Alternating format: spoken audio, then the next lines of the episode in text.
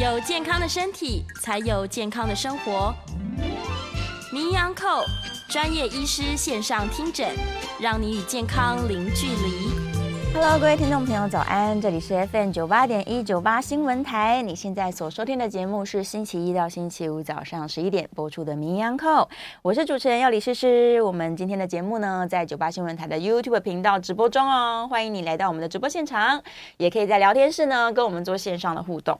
好，这个标题看起来很耸动，叫做“甜点吃多了，小心白带也变多了”。赶快欢迎来宾，中山医院妇产科也是燕元贵妇产科诊所的燕元贵燕医师。主持人好，各位听众大家好。耶，燕医师来了，赶快解答，是不是不能吃甜点了？那甜点吃多了，的确啦，就是说我们常碰到说，哎，有些人在，尤其在现在夏天嘛，嗯、哦，阴道。感染的机会，或是什么念珠菌、霉菌感染机会一定增加，增加，所以常在门诊求助的病人就会多。嗯，但有些人就是反反复复、反反复复，复发率很高。对，然后他该做的事情也做了，然后什么好睡、早睡早起，早睡早起，睡得饱，对，不要太劳累。哦，那穿裤子也不要太闷太紧，不要穿牛仔裤。然后什么什么好菌、什么东西也都吃了，是。然后怎么样都搞不清楚他为什么一天到晚就是反反复复发作。那后来发现他根本就是一个喜欢吃甜食，吃太多甜食。一般来讲，有一个族群哈，譬如说我们过去认为糖尿病的患者，嗯，这种霉菌感染机会是比较高的。哦，好，后来他们也做了研究，如果说你爱吃甜食，其实你会增加的就是阴道里面什么糖原体，甚至会让阴道里面酸性。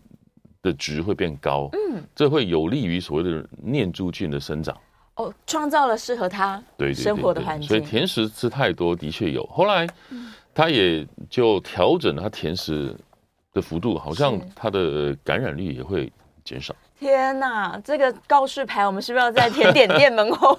这个不是 适量吃，就跟抽烟一样吗？对对对对对，没错。对对对，做一个警示，这样太恐怖了。那吃白饭呢？最近白饭之乱，吃白饭其实甜食就是，其实不见得是甜点嘛，只要你呃带糖，嗯哦，反正会让你转化成碳水化合物。都一样，其实也是会啦。手摇饮啊，对对对对对，吃什么芒果冰？天哪，这都夏天的东西啊！真的真的，大家就适可而止，对，适量的吃。但是回到背后，就是关于女性的感染问题，泌尿道或者是阴道的感染问题。呃，其实大家很介意，第一个是介意说我会不会有不好的气味，这个对别人观感不好嘛。嗯。但是又好像很多原因都会造成气味的改变。再来就是它分泌物的颜色，它可能也很介意，也会变。对对对对。但是这个分泌物颜色是不是可以去初步判断我到底怎么了呢？的确啦，譬如说，很多人的感染症状就是说你分泌物的颜色，或是气味，或是外阴部阴道有瘙痒、红肿，或是分泌物有异常嘛。一般来讲大概是这样子。那。如果通常有性行为的人，大概就基基本上就是直接是做内诊，甚至可以看到阴道或子宫里面的状况、子宫颈的状况嘛。那如果我们我们有碰过那没有性行为，也是常常分泌物很多，嗯，那这个部分我们只能先也是内诊，对，但是就不用鸭嘴，看到只就看到外观而已了。嗯嗯嗯。一般来讲，我们女生的白带哈，事实上应该是讲它是本来就是女生正常的东西，应该要本来就有。本来就有，它就无色无味，然后顶多淡淡的淡白色，是乳白色。然后通常它就是我们正常的女性的生殖器官，比如说子宫啦、子宫颈、阴道，它有一些腺体会分泌出来的东西。是，那这些东西呢，无非就是要呃增加你整个生殖道阴道的润滑度。哦哦，当然有利于性行为，是对不对？然后有时候这些黏液的话，也有保护的作用。算是一个保护保护作用，比如说它可以阻止细菌往上嗯嗯嗯嗯扩散的速度嘛，是它也是一个 保护机制。嗯，但如果说这些颜色或是它的气味发生改变，当然我们就认为说可能就是它可能是感染了。对，哦，阴道事实上它不是一个无菌的状态，是一个好菌跟坏菌维持一个平衡的状态，跟肠道一样。对对对对，嗯，那一般来讲。我们现在讲比较常见的一些感染好了，比如说，如果你的分泌物变得像豆腐渣一样，豆渣哦，嗯，然后会红肿、瘙痒，是哦，那大部分这可能就是念珠菌，一般我们称的霉菌的感染，霉菌这个机会比较高了哈。是，大部分这个治疗可能就是口呃阴道的塞剂，嗯，比较严重甚至要口服嘛，口服药。那当然你还是一样，我们刚刚讲的你的生活作息哦，你的穿着各方面也要注意嘛。嗯，哦，这是比较常见的。对，那有些是叫做细菌了，细菌感染，哦，它是病菌感染了。那细菌感染的话，通常它的分泌物通常开始比较会有那种腥臭味、鱼腥味。哦，有时候是比较严重的，像甚至会有脓液啊，看到脓。对对对对，嗯。然后比较严重的，然后这个大部分都是细菌的感染。那有时候它会造成阴道、子宫颈，甚至会往上跑，跑到子宫、卵巢、输卵管。这个就是我们比较常见、比较严重的发炎，就骨盆腔炎。是，哦，这是细菌性的感染。嗯，那也有比较特殊，比如说我们有时候听到讲说叫滴虫感染。滴虫，那大概是性行为传递是最常见的原因。是。那它的分泌物就会可能味道会更重，嗯，哦，黄黄绿绿，会像鱼腥味，黄绿色，黄绿色，甚至会有像泡泡一样的状态。哇，哦，那这个是比较严重的感染，嗯，哦，滴虫的感染，滴虫。那也有一些，呃，如果说你的白带甚至会有带有血丝，嗯，那其实你就要去找原因了，是。哦。当然，血丝你要去，比如说你要做内诊的时候，你要看到这个血丝来源是在哪边。当然，有些人是比如阴道发炎很严重，甚至性行为之后，比如阴道是不是有破皮？那这个是比较少见的，比较常见的反而是在子宫颈上面。是哦，子宫颈那边常常会有什么子宫颈慢性发炎，对，甚至严重的话会破皮。那破皮的地方我们会形容它叫做子宫颈糜烂。糜烂哦，那糜烂的话就等于是说，就好像你的皮肤啊，嗯，有一个地方是溃烂的。那这个地方你你如果没有很好的治疗，它没有办法。长回来，对，那你可能就反反复复一直容易发炎，嗯，而且抵抗力不好嘛，是。哦，又长不回来，那这个地方又很脆弱，甚至有时候衍生那个地方会出血，更严重就是性行为碰到的时候更容易出血，是是，哦，这是一个子宫，如果只是发炎的话，嗯，那如果有血丝的话，甚至有时候子宫颈的病变，嗯，那比较常见就是子宫颈癌或是末期，那也会出血，所以是。为什么会建议说你每年还是要定期做子宫肌膜片？嗯，对。那另外这个血色的分泌物，当然也有可能是从子宫腔里面出来的，跑出来的。对，所以你要去做检查，去判断说这个出血是不是单纯因为发炎或是破皮，对，还是说有其他的原因造成出血嘛？哦，主要你说你有分泌物带有血丝，你就要去找这个血丝不正常出血的原因。是是。哦，那我们之前也节目也常常提到说，哎，有时候子宫内膜。长东西啦，啊、或是有些肌瘤啦，长到子宫腔里面，嗯、这都是比较常见的原因，都有可能出来。对对对，对。那也有一些人是那种叫过敏性的阴道发炎，过敏性的、啊。对啊，比如说你今天换了一个新的内裤，嗯，新的品牌的肥皂，或是说这些外用的东西会护垫，有时候你可能产生过敏。哦，哦，所以有些人说你治疗了半天，嗯，都没有效果的时候，你可能就要审视一下自己。使用的东西最近有没有改变？是是是，对对，因为有些化学，对啊，化学的东西其实对身体来讲会有些刺激。嗯、那我们偶尔有碰到一些稍微年长的病人，他有时候来的时候分泌很多，他可能会垫个卫生纸。哦，对，其实卫生纸我们认为它的制成里面可能会有一些荧光剂，有一些化学的东西了。嗯，如果你垫在那边哦。其实对你的外阴部其实也是一种刺激，它也是一个接触性的。对对对，对所以那个不是太合适的做法。哦，不能尽量是不要，不要垫那个卫生纸。他、嗯、如果真的要垫，他要垫什么呢？就一般你购买那个阴道护垫啊，哦、护垫就好了。对对，会比较好啦。哦，那另外就是也有少部分是那种因为更年期以后，嗯哦，因为卵巢功能衰退了嘛，是，所以它没有荷尔蒙，所以阴道有时候会。变得很干燥，嗯嗯，哦，所以那个叫做萎缩性的，萎缩性的，那有时候也会造成外阴部会非常非常瘙痒，是。对，所以就好像你冬天非常干冷，有时候你皮肤会瘙痒，所以那这种的话，它不是什么细菌感染造成的，它只是因为荷尔蒙太少了，是，那这种治疗就相对比较简单一点，那可能就是使用一些外阴部的荷尔蒙药膏，让它的外阴的皮肤啊。黏膜不要变得那么干燥就可以了。哦，对对对，是，就是帮它保湿就可以了。对，嗯嗯嗯嗯。可是很多人呢、啊，就虽然我们这样厘清有各式各样的原因，理论上我应该要找到原因，然后对症下药。没错，它理呃，在一个周期之内会变好一点。通常这个治疗大概一到两周啊。如果说一般的细菌感染，如果说比较严重，说你的发炎不是只有在阴道，嗯，因为阴道的上面的门口是。哦，那个门口是子宫颈嘛，是哦，子宫颈当然也会发炎，严重就是那什么糜烂破皮。对，那当然你治疗完以后，你的症状改善，比如说分泌物会变少，然后你可能不会瘙痒，不会有什么特别的分泌物。但是有时候子宫颈那个地方的糜烂哦，是它很脆弱。如果说它没有愈合很好的时候，有时候你一次性行为，嗯，它可能会造成那个地方破皮，又造成出血嘛，又再一次。那如果说有些人就是反反复复。没办法用药物让那个子宫颈的那个糜烂的皮能够愈合回来，是，那甚至就变成要比较一些比较侵入性的治疗，可能要做个冷冻电烧或是镭射，是。把那个烂掉的皮啊把它打掉，哦，让健康的皮能够。长过去，长出去，对对对，是也有这么进阶的，对进阶的治疗，是是，嗯嗯，很多人他可能在求医之前，他就想要自己先想想办法，然后民间就流传说，哎，子宫这个，哎，阴道啦有自净，就自己清洁的功能，有一个自净的功能，所以我是不是等我都不治疗，那我一直等它，可能自己就会好呢？还有有时候你来过一次月经，它也是一个自净的功能。啊，对啊，月经来的时候，其实你身体就是一个冲洗，对，哦，子宫腔。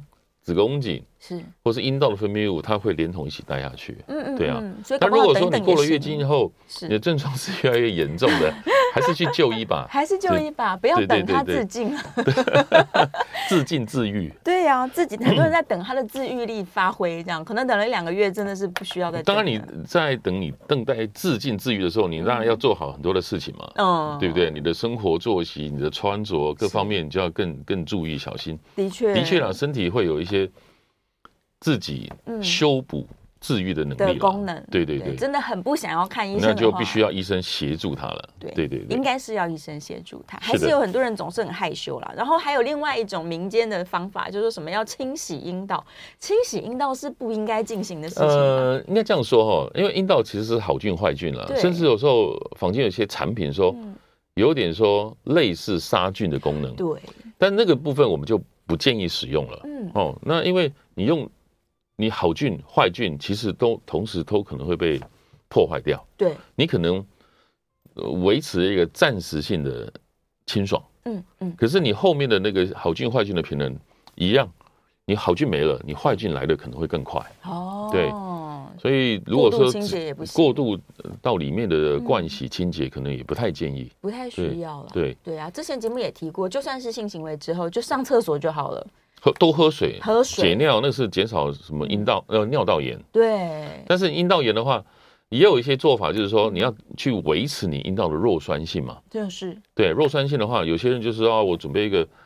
温水那个水盆，温水盆，嗯、或有些坊间说哦，我加一点点白醋，让它营造一个弱酸性。哦、是。那现在也有一些坊间一些制品，就是说它可以维持你阴道弱酸性，但是那个做法是 OK，但是我们还是建议说不要灌洗到里面去。不要灌洗。对，灌洗到里面是比较不合适的。外面就好了，你要清洁就是局部的外面清洁。对，是是是，导正大家的观念。对。但有时候，比如说你真的如果要清洁的话。嗯那其实还是到医院，嗯，那因为有时候我们有碰过那种霉菌感染了，那非常非常严重，里面就像塞满了像豆腐渣一样，哇！所以你要等它，呃，有些人说啊，你就泡盆，让它自己能够排得出来，嗯，其实需要很长的时间嘛，是。那这时候可能医生在做内诊的时候，就顺便可以帮你做阴道，嗯嗯，这些。很严重的霉菌感染的东西，把它清除掉，清洁可以加速它愈合了。嗯嗯，对嗯。可是这个是在医疗院所进行比较安全。对对对，是的。还是不要自己在家操作。嗯嗯嗯。另外就是刚刚一直提到说穿闷热的衣服。衣物之类的，所以这些材质的选择，我应该是尽量让它通风透气。对，尤其是女生。对，然后有时候夏天那个牛仔裤，哦，对，那可能就比较很恐怖。对啊，对啊，我还遇过一些女孩子，她们可能呃想要用护垫，但是她护垫也没有那么勤的更换。嗯哼，那其实也是一个。也是一个，还有一个就是以前流行过那种丁字裤，有没有？哦，对。那丁字裤其实对女生来讲，其实它也没有什么保护能力啊。没有。对啊，然后你说。而且就变成容易让它的外阴部，嗯，哦，或是私私密处很容易接触到你穿在外面的那一层衣服，哦，反而是一个刺激摩擦。对对对对，嗯，哇，丁字裤也是少穿，在特定的时间穿就好了。是是是，有没有那种骑脚踏车的族群去就诊抱怨说，哎，摩摩擦造成？那个这个有啊，有对对对对，蛮多的。所以骑脚踏车族可能要去买个车裤。呃，对。对，保护一下。我自己就深受其害，在没有准备，然后骑一两个小时之后就很惨，觉得完了完了。对啊，如果他的那个伤害是仅限于外外部的，那还好，那还好了，对对对，就想想想说是皮肤破了，嗯哼，对。但有时候你闷热，然后夏天一整天，真的是感染进去，对，对，就不容易好了。嗯哼，所以女生还是要那个多多观察自己的分泌物，嗯哼，对，然后是是。有有点紧张的时候，就先去求诊好了，请医生帮忙判断治疗。对呀、啊，判断一下。他有时候可能会自己很害怕，想说我这样一直反复感染，会不会增加罹患癌症的风险呢？呃，如果说你只是细菌的感染，它其实不会啦。嗯、但是如果这样说哈，比如说你慢性发炎以后，嗯、其实我们最怕的就是你子宫颈那个地方。嗯、比如说我们刚刚讲的子宫颈那个地方，可能就是糜烂、对破皮嘛。是。那等于是说你的皮肤。那个地方缺了一个口嘛，嗯，那事实上这个地方你很容易反复的感染，对，不管是细菌感染或是病毒感染啊，嗯，一样啊，就是这个可能会间接造成你病毒感染机会会变高，对，那你如果说病毒感染机会变高，比如说你子宫颈产生细胞病变，嗯，哦，或者我们之前常讲的什么人类乳头病毒的检查，那个人类乳头病毒那就很容易会造成子宫颈的细胞病变嘛，是，那最糟的就是子宫颈癌，的确，对。阴道炎还是要好好治疗，对、嗯，还是要小心。是的，不孕呢？如果反复感染，有没有可能也是提高不孕的几率？那如果说单纯只是在子宫颈、阴道，还比较不会。还好，我们比较怕的就是它往上跑，比如说跑到子宫腔里面，是、嗯、跑到子宫腔就是造成内膜的破坏嘛，哈。那也很严重的，有时候会造成子宫内膜，比如说纤维化、疤痕粘连哦。那有时候会跑到。卵巢、输卵管，嗯，那跑到输卵管很容易造成输卵管的水肿跟堵塞嘛。是，那输卵管这一条啊，事实上就是鹊桥啦，嗯，牛郎跟织女，嗯，精虫跟卵子要见面的地方。如果你的输卵管不通，这两位永远见不到面，就那当然不能就当然不能受孕嘛。是是是。那它也有更严重，会跑到卵巢上去。那最严重的就是卵巢跟输卵管可能会产生化脓。就脓肿，脓肿。那这种脓肿的话，有时候是急症，它有时候会甚至比较严重，会有什么腹膜炎。哇，啊，那是最糟的。是。那这个东西对你的卵巢也是非常非常大的伤害嘛，甚至你卵巢的。排卵功能啊，卵子的存量也会受到破坏，这是最严重的状态。是是是是，对。所以有一种感染，我真的有听过，就是它是性行为之后产生的腹部的疼痛，嗯哼，然后就是腹膜就骨盆腔炎，对，骨盆腔炎，然后衍生跑到卵巢输卵管，没有治很好治疗，就跑到腹腹腔嘛，嗯，就等于是就是严重的腹膜炎了。哇，所以性行为之后，只要有任何疼痛或是出血的状况，它是不是也应该要提高警觉？当然，如果说你性行为出血，那是。最也是要去就医啦。嗯，那你刚才讲，如果这个就是另外一个话题了，比如性行为出血，我们以前我在当住院医师，我们也曾经值班碰过那种性行为之后大出血的。哇，因为那时候他可能用了一些呃情趣用品，情趣用品，他可能造成的阴道的撕裂伤。哦，那阴道撕裂伤是很恐怖的，因为阴道那个血液供应非常非常丰富，是，那这就是大血崩。好啊、然后紧急送到医院，是那种呈现类似休克的状态，太流太多血了。对对，哦，那有时候碰到子宫颈，子宫颈，比如说你长息肉，是哦，或是说子宫颈糜烂，嗯，或是严重的什么子宫颈癌，那个也是可能会性行为的出血。嗯嗯嗯。那一样就是子宫里面，哦，比如说里面有肌瘤，对，哦，或是有时候你性行为以后，有时候。比如女生的高潮有时候会诱发那个子宫收缩嘛，是你收缩的时候，有时候会让里面的肌瘤。跟你的什么内膜产生一些摩擦哦，拉扯了。对啊，摩擦那个内膜，那有时候内膜掉下来也会出血了。哦、所以性行为后出血，其实还是要去谨慎的做检查会比较好。真的。那腹痛当然是严重了，就是怕说万一啦，比如说你是不是比较轻的，就是你骨盆腔已经在发炎。对。那严重的就是说性行为之后，比如说有些人卵巢的囊肿，嗯，它可能造成破裂。甚至有时候有些是扭转，是。如果是急性疼痛的话，就赶快去厘清。对，之前有提过，有些人真的是会在性行为之后，可能造成一些那个囊肿的扭转。扭呃比较常见的是破掉，因为它是撞击嘛，嗯嗯嗯，然后产生破裂。太可怕了！阴道假如真的撕裂伤，我们是要把它缝起来吗？就赶快把那个裂口要缝起来。哦哦，对对，它是会愈合回来的。对对对，就像你生产那个阴道的裂伤的伤口一样，可以修补起来。是是是是。哎，还是大家 要第一要安全，安全性行为很重要。刚好最近日本不是正在吵说他们那个性病梅毒的盛行率，对对对，变高了，所以安全性行为很重要。再来就是安全性行为也是预防你阴道炎的一个手段啊，很重要。对啊，对啊，一定要安全，然后最好是固定性伴侣。对对对，这些都是大家要提高警觉的，要要不然。不过现在比较难了，因为你固定性伴侣，但是你性伴侣不见得是固定性伴侣。没错，有时候不是你的错，对，对方带给你的一些不好的影响。对对对，所以女生要保护自己的话，嗯，对，真的就是保险套要用啦，然后疫苗要打。嗯哼，没错，嗯嗯，子宫颈癌的疫苗，还有筛检吗？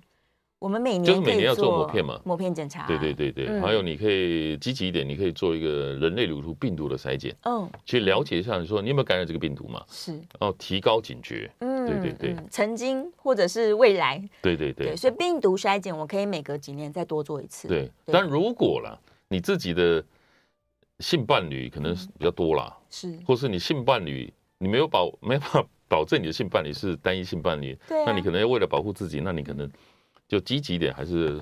多做一些检查，那多做一些筛检，固定的时间就最好了。对，但我们都一直提到说性行为有可能是带来感染的风险，但是没有性行为的人其实也是有感染风险的。嗯嗯嗯，对，所以刚刚提到的这些早睡早起啊，然后不要不要早睡，只要睡得饱就好了。哦，要睡饱，要睡饱。对对对，早睡早起现在有点难了。你可以晚睡，但要睡饱。对，即使熬夜到三点，你还是睡个七八小时，对，这样比较安全一点。对，好啦，聊了很多，我们准备要进广告了。广告回来之后是可以开放 call in 的，call in 电话是零二八三六九三三九八零二八三六九三三九八。假如你也是一个爱吃甜点的女生，或者是你最近夏天真的觉得自己可能哎分泌物改变了，或者是味道改变了，然后很在意这一切的话，那就很适合听今天的节目，也欢迎你 call in 进来。这样，尤其像我刚去垦丁回来，那个比基尼。在沙滩上，他就带了一堆沙，那不就也是增加风险吗？对，而且沙有这么多人踩过。嗯、对。海水也是这么多鱼在里面游泳，哎呀，所以大家这个夏天如果去海边玩哈，清洁很重要。对对对对，然后回来这个提高警觉，看能不能预防性投药。我们等下下一段再来问，可以预防性投药。好了，休息一下，进段广告，广告之后回来继续关心女性的健康。回到 FM 九八点一九八新闻台，你现在所收听的节目是《名医央叩》，我是主持人要李诗诗。我们今天现场的来宾是。中山医院妇产科，也是燕元贵妇产科诊所的燕元贵燕医师。好，主持人好，听众大家好。Hello，我来回来了，继续关心女性的健康。在夏天，这个话题实在是太重要了。嗯、我刚刚灵灵机一动，想到预防性投药，我可以先吃一点抗生素再去游泳吗？呃，其实我们不太建议这么做了。要通常我们当然是当你有状况的时候，我们才投药。嗯、因为呃，你投药过度使用药物的话，嗯、有时候担心产生抗药性。等你真的要去治疗的时候，这个药物可能也没什么用了，你可能要用到更强的药物。嗯，那你更强的药物对你的身体肝肾负担就会重。是，那除非有一些特定的状况，比如说什么都做了，那他有时候是这样子。我们有时候你居住的环境地区也是很重要的。如果说你住的地方就是一个潮湿的地方，其实你相对感染机会比较高啊。那我们有一些患者是在国外，嗯。那可能就夏天，他回来台湾度假，但是他就发现回到台湾的时候，他这种感染的机会就增加很多。然后回到国外，他可能是大陆型气候，天气比较干燥，他就 OK 了，他又好了，对对对，没事了。所以生活环境也有差别，对，有有关系了。哦，那通常就是你该做什么事情都做不做了。那有些人就是怎么样，就是月经要来之前，他很特定，就是月经要来之前或者月经要来之后，是，他就是。一定会感染。嗯，你就算你做了什么事情，它还是感染。是。那当然，我们也嘱咐他，你甜食就少吃哦。甜食不要。那真的不行的话，那可能就是你你要发作之前，嗯，那可能先预防性的用药，maybe 用个三天。是。因为他每次来哦，你如果说没有要治疗，可能就要至少一个礼拜以上。对。那可能。如果它是预防性的投药，它 maybe 它使用的那治疗的天数就可以缩短。哦，所以它的时机是我确定我是嗯已经要进入感染的状态。对，就是怎么样，它就是嗯那种周期性的感染非常严重的时候，这时候我们不不得不采用这种预防性的。口药。哦，对啊，一般人是不需要做这件事情。对对对，反复感染的人是提高警觉用。对，嗯嗯嗯嗯。哦，这个电话是开放 call in 的哦，大家不要客气，尽量 call in 进来，可以说是我朋友的问题。来，零二八三六九三三九八，我继续问一些民间的这个一些偏方。有些人就说什么啊，如果我感染了，那我可能用一些含生姜的沐浴乳啊，或者是一些这个什么什么。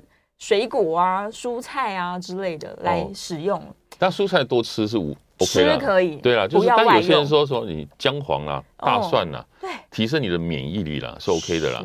那蔬菜什么，有些人说芭辣、奇异果、蔓越莓，嗯，可以增加你一些保护力，哦，或是无糖优格，嗯，优格可以吃，你吃有糖的那就可能也又多又又多一点点机会，无糖优格啦，真的。对。蔓越莓的确是可以食用的，只是不要喝甜的。蔓越莓主要还是泌尿道感染，是对它整体来讲，它是对于你的部分还是有辅助的作用。哦，那现在房间有贩售一些所谓的阴道的益生菌，是，但是它也都是辅助的角色。嗯，对啊，那它有没有确定有没有科学上的实证说它可以有治疗的效果？基本上是没有治疗效果啊，就不能说有治疗效果。嗯，它只是辅助你，就让你吃一个。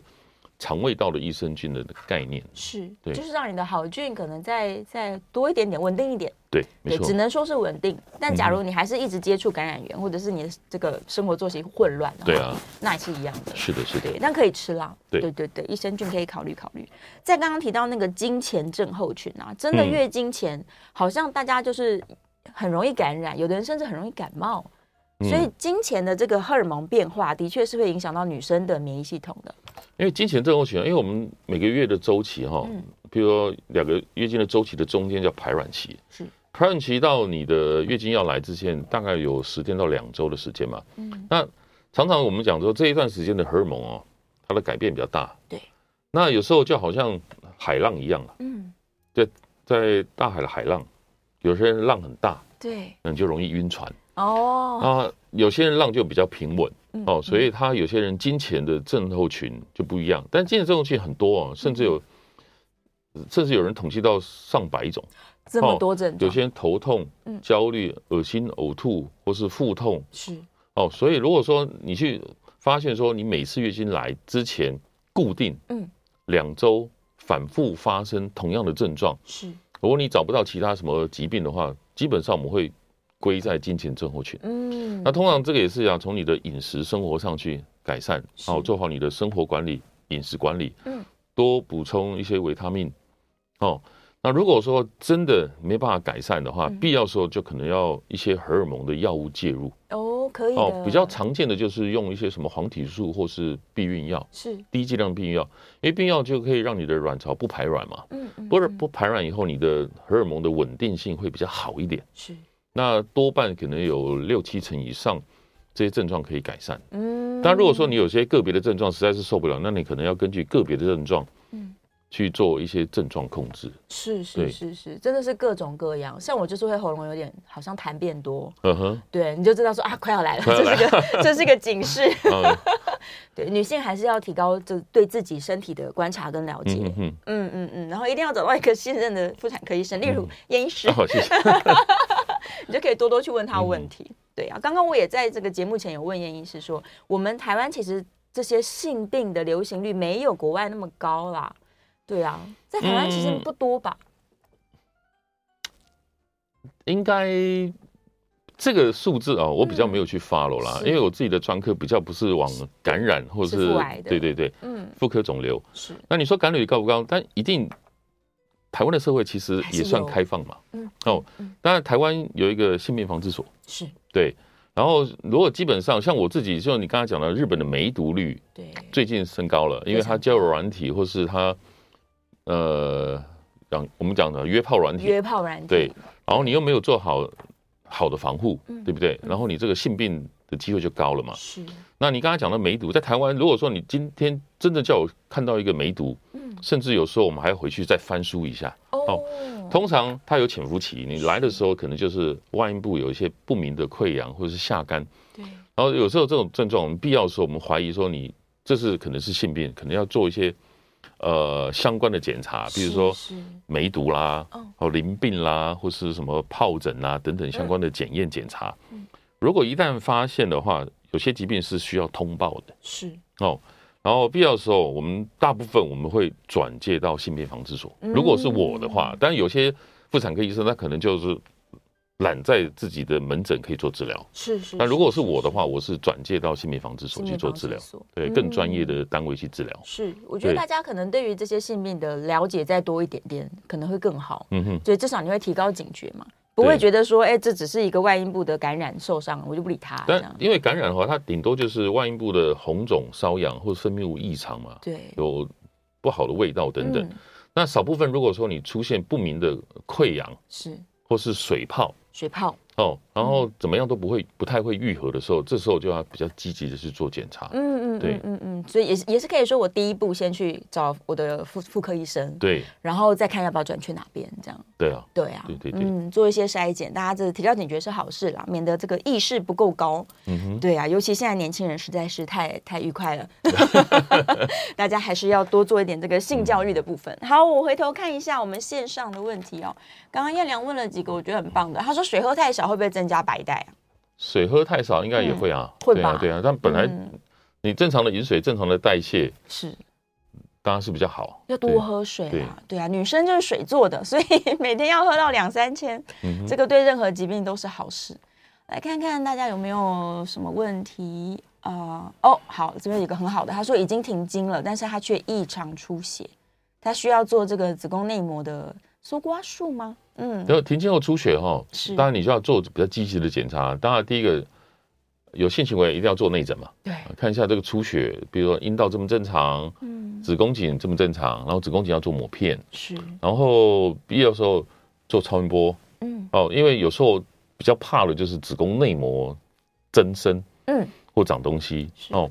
那如果说你的内膜如果是太厚了，必要时候，你可能要做内膜的切片。切片，那切片当然有比较两种做法，就是用刮的，嗯，或是更精准的，有时候要做一个子宫镜，能够看到里面去，所以那个病灶比较可以拿的比较精准。嗯，对，停经后出血一定是不正常，一定要。那你要去找原因嘛？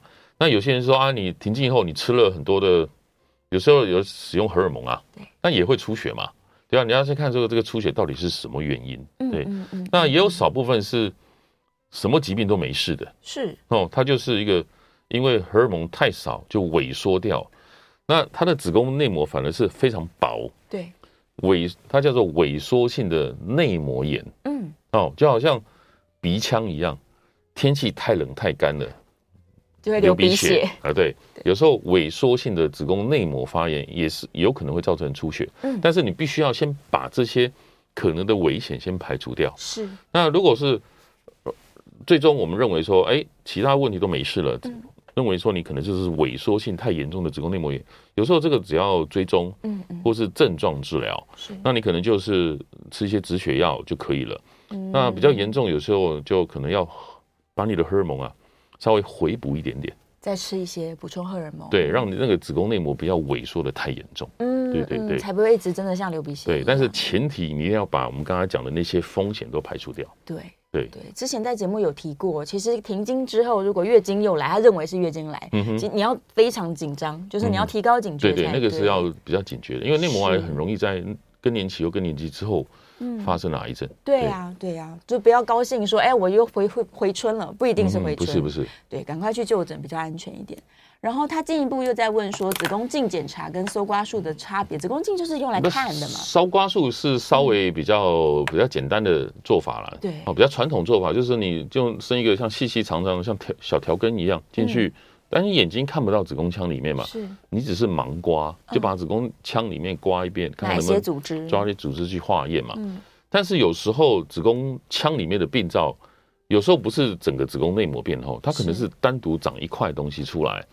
那如果说我们发现说你那个病灶是属于一块东西，有时候你刮你可能刮不到它，可能就漏掉了。那有时候这种状况就是会建议说用一个镜头可以看到里面去嘛，嗯，就好像你伸一个镜子到瓶子里面，是，你可以观察到这个病灶在哪边，仔细看，比较能够精准把它拿掉。嗯，如果它的准确度当然会比烧刮会更精准，甚至切除的更完全一点啊。对哦，烧光有时候偶尔啦，有百分之五。到十，有时候那个病灶被漏掉，哦，对对，刮不到，是要提，对，我们还是把它区别来，大家认识一下。好，稍微休息一下，广告之后马上回来哦。回到 FM 九八点一九八新闻台，你现在所收听的节目是《名医央叩》，我是主持人要李诗诗。我们再次欢迎今天的来宾，中山医院妇产科也是燕元贵妇产科诊所的燕元贵燕医师。主持人好，听众大家好。好，回来啦，大家把握时间哦，电话是可以开放 call in 的，零二八三六九三三九八，零二八三六九三三九八。刚广告的时候刚好聊到这个手洗内裤跟机器洗内裤的差别，我一定是手洗派的，因为机器有可能会有袜子啊，对，会有衣服很脏啊。通常我们袜子还是跟你的衣服还是分开洗比较好。对，真的，我一定分开。有时候运动完那个衣服我就单独洗，嗯哼哼，对，这样才能够避免细菌交互嘛。对对对，是啊。但是医生有特别建议大家手洗还是机器洗吗？没有，没有啦，洗干净最重要。对，都可以啦，只是。一定务必要清洁做好。来来，但是如果说你最近在发炎感染的时候啊，其实那个还是单独洗比较好。单独洗，对对对对对，贴身衣物我们就单独洗，不要嫌麻烦。好，来电话线上林先生空音进来，林先生请说。哎，思思好，叶医师两位好，你好，早安哈。那个我请教两个问题啊，第一个就是说这个叶医师之前有提过，就是这个在更年期前的女性呢，就是你还有月经，所以。子宫内膜，你如果要去定期的做检查，它有一个时间点，好像是月经的刚结束的时候，刚结束的时候会比较好，嗯、是不是？对，五到十天。然后我的疑惑就是说，像我们刚刚有朋友问到说，她是已经是更年期后的妇女，那她如果要做这个。相关的检查，它有比较适合的？没有啊，就就直接去看了，随时了，就 anytime，赶快去看了。嗯，就当下就可以去判断说那个内膜的厚度，就是你可以先去检查，比如说有在出血，比如说医生做内诊的时候，他就很清楚知道说那个出血从哪里出来的。哦，比如说是子宫颈，当下还是子宫还是阴道，嗯，还是它是从子宫腔流出来的。嗯。所以可以先判断出血的来源，是，就是在即使在出血中是最好的检查时机。对对对，那当然出血的时候就不能做抹片嘛。对，那只是说超音波还是可以做的。嗯，对，嗯嗯。那我再请教医师第二个问题，就是说我们今天谈到的这个分泌物的问题啊，那有些女生她可能会异想天开说，哎，不是有人有试过，说我如果在这个月经的时候给她喝一杯冰啤酒或冰的东西，月经就自动自己缩回去了。那我白带那么多，那我就给他喝冰的，让他自己缩开就好了。那不知道医生，因为他那个是冰的哈，有时候会诱发那个子宫收缩啦。的确，有时候你一收缩一强的时候，有没有？的确，那个月经的血量有时候会变少。是哦，但是这个少有时候也不太好。嗯，有时候你收缩太强，血下不来的时候，它是往回流。啊，逆流了，所以有时候会经血容易逆流嘛。是，那逆流太多，如果万一你是子宫内膜异位的体质，嗯，那你可能会加重你的疾病的速度。哦，是，因为它回流到腹腔里面去嘛，回流到腹腔，有时候长在卵巢，长在输卵管，嗯，要不然是长在什么肠子的表面啊等等那些地方。是，那你说吃了收缩会不会减少分泌物？但是不尽然，因为很多的白带，嗯，事实上是子宫颈或阴道的一些腺体。它分泌出来的黏液，对，哦，那个东西你就算你子宫收缩，它也不会改变。哦，那如果说它是不正常的白带，哦，比如说那个阴道、子宫颈发炎的造成的白带，子宫收缩它也不会改变。对对对，没有帮助到。对，是的。所以冰的东西只会影响到子宫本身，它对于阴道来说是不影响的。对对对，对，没有什么差别。就从西医的观点来说，月经有没有排干净是重要的吗？重要啊，是重要的。我们还是希望它就是排干净。呃，但是你排干净哦，但就是说，我们最怕的就是一个女生的子宫内膜异位症，嗯、这个很容易造成什么经痛、经血量很多，就是很像很容易造成你健康，嗯，还有你的生活品质，嗯、甚至你的受孕受影响的疾病。是，对。那有些人就是知道明知道自己有子宫内膜异位症哦。那如果以我们西医的观念，就是说这些脏的经血你排不干净，嗯，往内跑，跑到你身体任何地方都有可能，对。但是它就是在每一个地方造成一些发炎跟破坏嘛，嗯。那你怎么样抗发炎？当然，西医有一个就是非类固醇类的止痛药，这个止痛药不是止痛啊，所以很多人说我为什么每次都要吃止痛药？嗯，但是这个止痛药它就是有抗发炎作用，抗发炎的，就像你那把火开始在烧，嗯，你要烧的时候，你赶快灭火，是是，你尽早灭火，你可以使用量可以变少，嗯，同时它可以减少内膜异位对性的组织的破坏，是，所以不要认为说那个止痛药只有止痛。症状治疗，对，它事实上还有一点点阻止你疾病破坏的作用了，哦，对，不是用来这个。止痛而已啦，对对对，对，对，主要是要让你把这个长期慢性的发炎给处理掉。对，但如果说真的严重，但、嗯、你可能要进阶到什么荷尔蒙的药物治疗。是，对，是。好，电话线上有王小姐，王小姐请说。哎，你好哈，你好。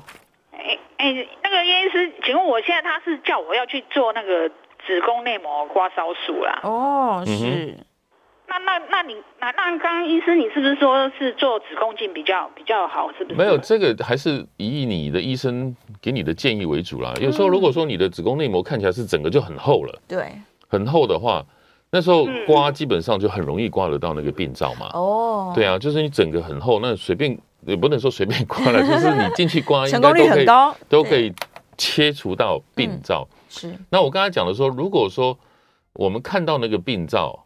是属于那种一块的，嗯，哦，就是呃，不是整片厚厚的。对，那有时候这种一块的，有时候你进去去盲刮，有时候你可能会漏掉。哦，那如果这种状态的话，我们就会更建议是用子宫镜，子宫镜能够看到那个病灶，然后再把它取出来。对，这样是它只是一个多多一个眼睛把你看清楚。这样，对，子宫镜它是需要麻醉的吗？呃，有些可以不用麻醉哦。哦，但是那个只是牵叫诊断，嗯，但有时候不麻醉也是这样子啊，有时候病人有点紧张，对，哦，然后有时候还是会有一点疼痛感，哦，是，对对，所以基本上我们大部分还是会选择让病人轻松一点，嗯。然后让他有点像睡睡着的麻醉，半梦半醒的那种麻醉，对对，但好像叫做舒眠麻醉吧，对，有点类似，类似，对，基本上它其实是可以醒着做的，因为现在子宫镜真的很细很细了，对对对，对啊，OK，只是让医生看清楚了，大家大家对子宫镜的想象，那有时候检查哈，你可能就不需要麻醉，你只是伸一个镜头进去看，look look 而已，对。但是如果说你要去做处理的话，嗯。基本上我们还是倾向让病人睡着会比较好。是对，是一边看一边处理。对对，好，我们看一下我们线上哦。他说肌瘤一长再长，做完腹腔镜体质还是会长这样。哦，没错，肌瘤的处理好像的确有的人就是会。就肌瘤大部分还是以体质为主嘛。嗯、然后比如你肌瘤拿掉了，一般统计你可能有百分之三十到四十会再长。是，但是会再长的人不见得说一定会有症状啊。比如说你长了一个、嗯、maybe 一个一公分，但是它的位置。并不会影响，你不会有症状，没感觉。那复发的人，我们有时候认为说，统计上大概有十分之一的人可能又在出现症状，嗯，嗯，可能经血又多啦，等等等等，又有可能又需要药物或手术治疗，嗯，对啊。所以肌瘤也不是每一个人都需要一定要处理啦。对啊，就看你有没有影响到你的健康嘛，还有你的生活品质啦，嗯，会不会影响到你怀孕的能力？对，重点是有没有影响到受孕。嗯哼。好，信红在问说，巴氏腺囊肿跟分泌物多寡有关系吗？巴氏腺囊肿哈，是长在外阴部。对。在阴道口应该是在五点钟跟七点钟方向有两个巴氏腺，嗯，它也是负责阴道的分泌啦跟润滑，是。但是那个腺体的开口啊，可能就是因为，比如说你阴道感染了，然后它就可能随着那个腺体的开口跑到里面去啊，造成它腺体里面整个发炎感染，肿起来了。哦，那就肿起来。那有些人就坐下来就疼痛，很痛。嗯。那它应该是说感染以后，阴道的感染以后才。间接造成你巴氏腺囊肿的发炎感染。哦，他是受害者，对对，反而不是因为他去造成分泌物变多的，嗯嗯嗯，因果不太一样，这样、嗯、哇，好。